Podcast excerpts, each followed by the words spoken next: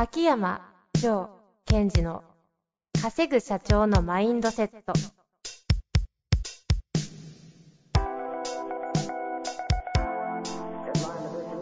なぜ一流の経営者たちはぶつかる壁を次々と越えられるのか。そこに隠されたマインドの正体。ポッドキャスト「稼ぐ社長のマインドセット」は上場企業から中小企業まで。エグゼクティブコーチングトレーナーとして人材開発を行ってきた秋山城賢治が経営や人生で役立つマインドの本質について分かりやすく解説しますこんにちは、遠藤和樹です。秋山城賢治の稼ぐ社長のマインドセット。秋山先生、よろしくお願いいたします。お願いします。なんでニヤニヤされてるんですか？いやいやいや。なんか、わかんない。面白いと思って。何がですか？え、面白い、なんて？ね。え？いや、え？いろんな意味で、はい。いろんなこと起きてるじゃん、世の中で。はいはいはい。そうですね。うん。だから、こう、なんていうのかな。えっと、そこに対して、あの、ほら、昔、えっと、ポッドキャストになったけども、あの、チャップリンの言葉がね、おお懐かしいです。うんはいその遠くから見ると、悲劇っていうのも喜劇に見えると。うん。いうことを考えると、やっぱり今起きていることの中にずっぽり自分が入って対応するってことももちろん重要ですが、あといてみると、なんか、私含め、人類とかも含めて、いろんな今、ババタバタバタバタしてて、ひっちゃかめっちゃかだったなっていうふうな、まああ。の、ふ不謹慎な笑いという意味ではなくて、そうそうそう。その視点で見ると、まあ本当に世の中ひっちゃかめっちゃかなんだなというのうんは、本当そのそ通りの中で、例えば自分のこともいろんなことが当然あるので、それで慌てふためてるな、ジョーさんとか、ここで結構プレッシャーかかってんじゃねえじゃん、ククククみたいな感じだったりはいはいはい。でも忘れちゃいけないのは、それも含めて私たちがその人生っていう旅をしてるっていうのは絶対忘れなくちゃ忘れてはいけなくて、その生きてる間、どんな旅をするかだけの話じゃないですか、ある意味。うん。うん。ですからまあ、めちゃめちゃ俯瞰してみると、なんか、いやー、いい旅し、いろんな大変なことあるけど、いい旅、いい旅かとか、いろんなこと起きてるよね、そこに対して向き合ってるよねっていうのを確認して、また距離を詰めていって、実態として、これどう裁くみたいそうですね、確かに。まあでもこんなに環境から自分の人生の旅をね、ガチャガチャいじられることもなかなかないですからね。な。いや、ちょっと余談ですけど、ずっと、ず今ずっと余談です。あの、クライアントさんと朝6時頃、6時に面談とかセッションしてるじゃないですか。はいはいはい。その時も、あの、話してたんですけども、彼らっていうのは自分で挑戦していく人なんですよ、常に。うんうん。大能ゾーンを作りに行ってるみたいはいはいはい。な。だけど、なんか今回のことって、その、なんだろう、天変地異というか、チャレンジを余儀なくされてるじゃないですか、全員が。あ掴みに行くチャレンジじゃなくて、なんかガチャーンっていろんなものがひっくり返されて、そのひっくり返さ返されたものをどのように再構築していくかっていう問いを、その地球規模で、その問いが降ってきちゃったねみたいな話をして。あで、その時に、しんどいけど、そのひっくりガチャガチャガチャガチャされちゃったものを昔と同じ状態に戻そうとするとより大変だよねみたいな話をちょっと朝したので。あ。はいはい。私たち今チャレンジしてますが、あの、望むチャレンジじゃなくてみたいな。取りに行くチャレンジじゃなかった。やってきたことに対してどういうふうに作り上げていくかっていうチャああレンジ。。もうそうですね。もうある種対応しながらのチャレンジを余儀なくされちゃってるという環境ですもんね。ですからそれは今まで本当にどんなチャレンジをしてきた経営者にもちょっと新しいタイプで、俺はこのビジョンを現実化せるんだっていうだけのチャレンジではないああ。ので、そういった意味ではみんな戸惑ってる。でも今日朝早朝で、あの、きっとされてた方って、この間ズームでみあ皆さん、プログラム受けられた方々、ね、久々に集まった時に、後ろ側になんかとんでもない機機材、器具を。筋トレ器具がチラチラ見てて、気になって全然話できないって、あの人ですよね。そうです、そうです。ああのやんちゃなね。はい。はあ、あの人ね。元気ですでも思い出しながらニヤニヤしてました。ああ、このタイミングでね、ビジネス伸びるっていう、どんだけ強靭なんだろう。そうそうそのうちゲスト出てほしいですよね。あ、面白いですね。ね声荒げながらやることになると思いますが。まあ、というわけでね、今日もご質問いただいてますので、早速ご紹介したいと思いますが。はい。えっ、とですね、今日はですね、経営者の方ですね、医療機器関連の47歳の男性ですね。はいい。きたいと思います。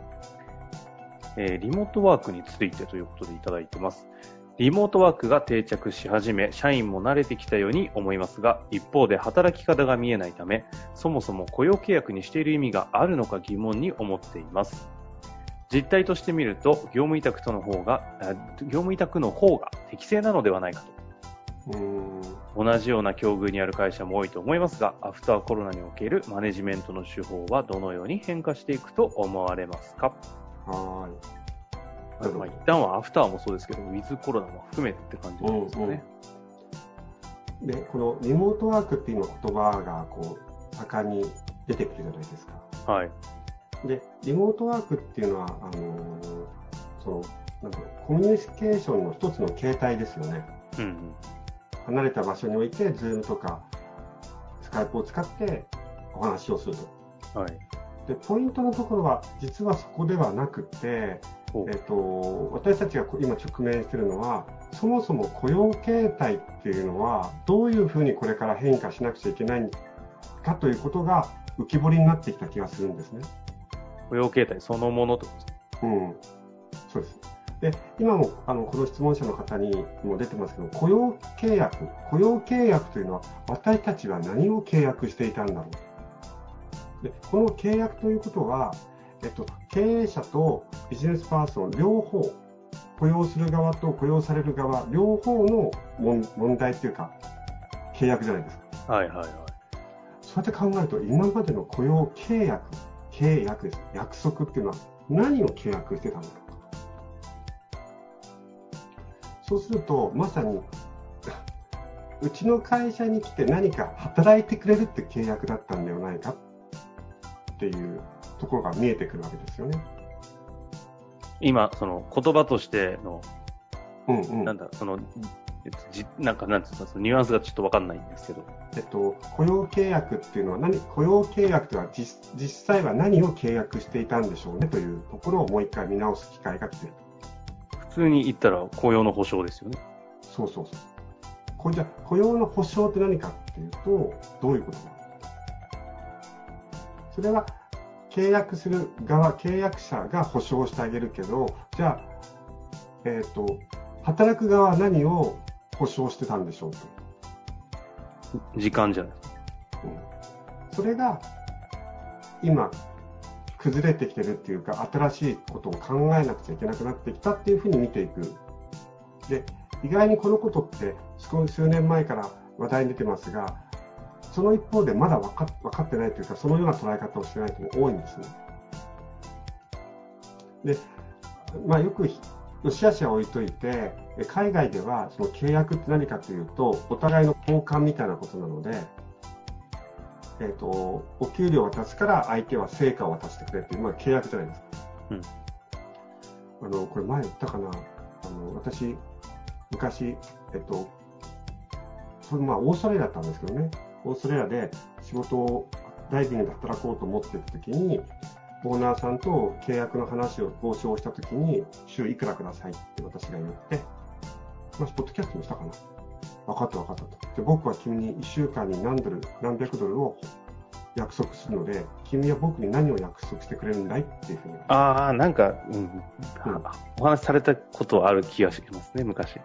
で、その時にすごいショックを受けて。いやいや、契約って言ってそこに来た仕事を頑張ればいいんじゃないのという、その時の私の概念がバババッと壊れたんですね。うんうん。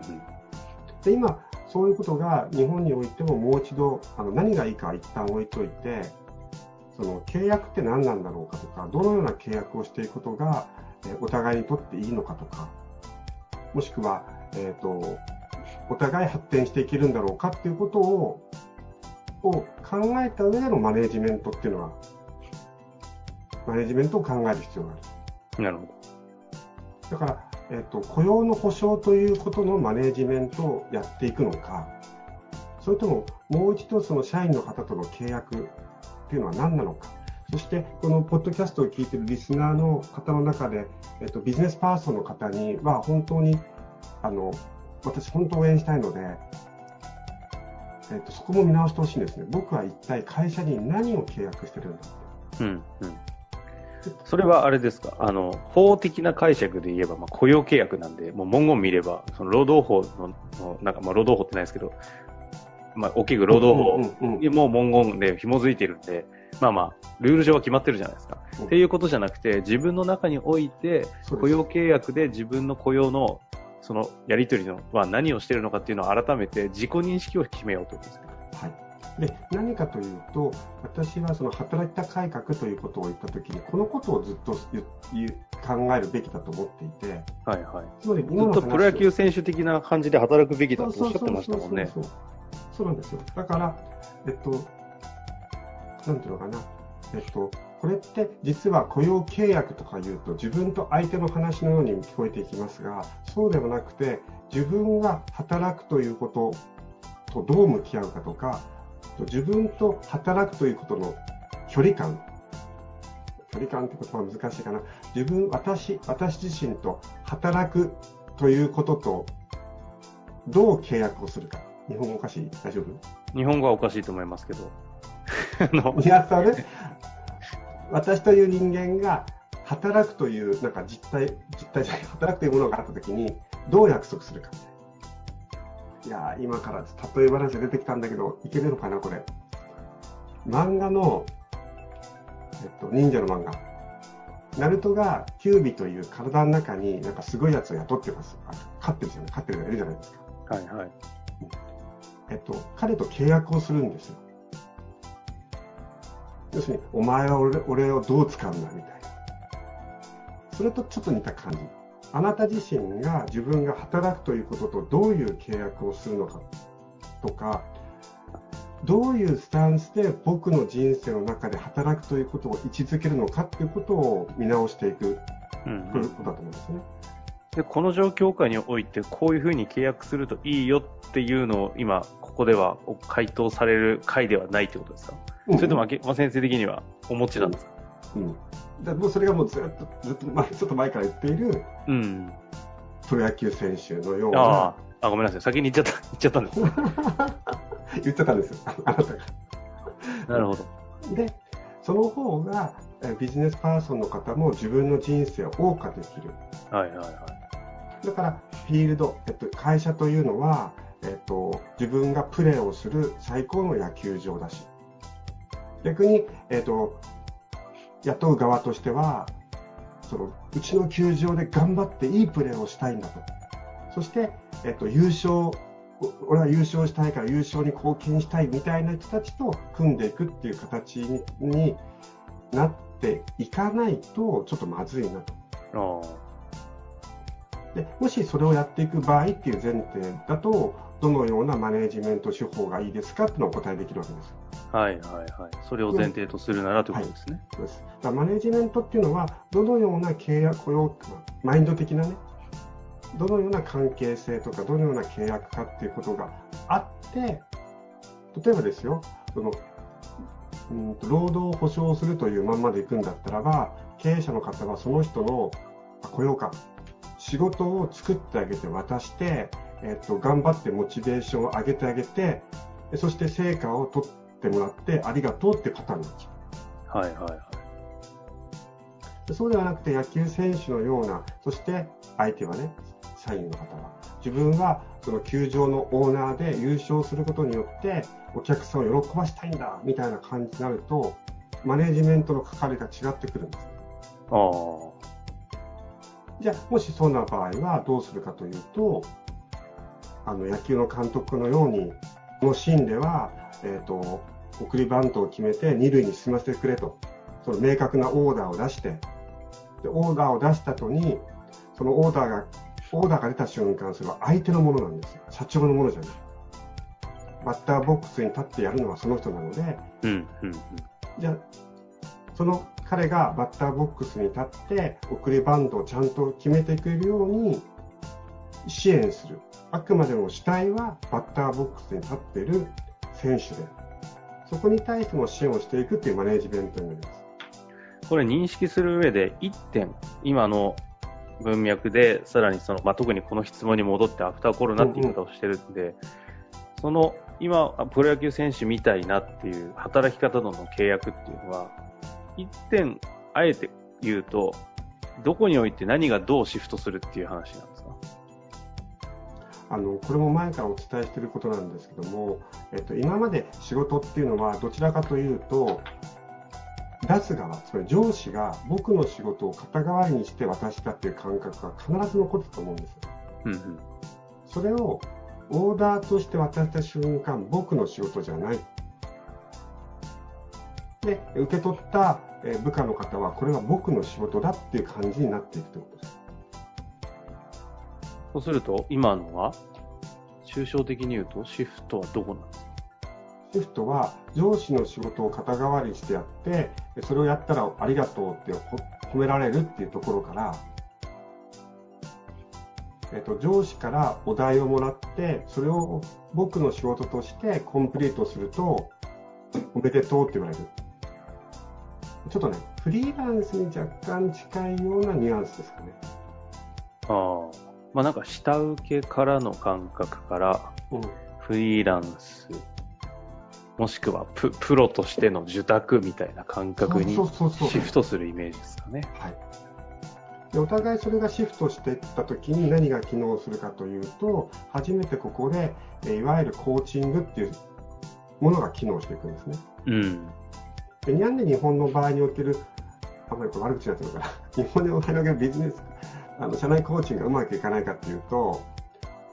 そのマインド的な雇用形態が、やっぱりちょっと自分ごとにさしてなかった中で、どうしたらいいと思うとか、やっても機能しないじゃないですか。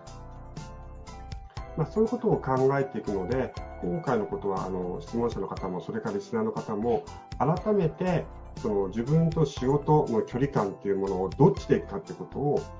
選択してほしいし、どっちでいくかって選択してくださいって言いつつも、私の中でこっちだよと、うん、あるんですね。